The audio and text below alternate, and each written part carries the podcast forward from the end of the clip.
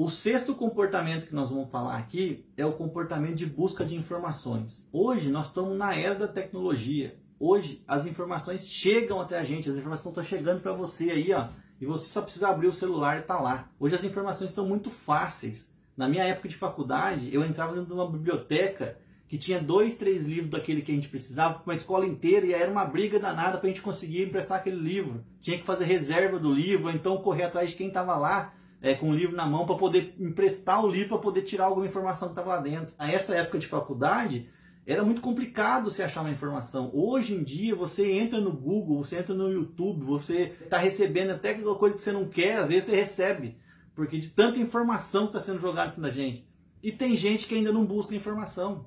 Então você precisa estar tá todo o tempo buscando informação. O que, que você está fazendo? Você vai fazer uma montagem de um móvel, uma montagem de um, de um sistema de um sistema novo lá, de, de, de correr, sei lá, alguma coisa assim. Pô, hoje é muito fácil você achar essas informações. As informações estão aí para todo mundo encontrar. Tem muita gente querendo né, é, é, ajudar, muita gente disposto. Então hoje a busca de informação é muito mais fácil. E por incrível que pareça, a gente vê gente que não quer aprender. Eu já tive ajudantes que passaram por mim na marcenaria lá, que dava até dó. Porque o cara tava lá e vai ficar como ajudante o resto da vida, porque a postura dele é a postura de ajudante.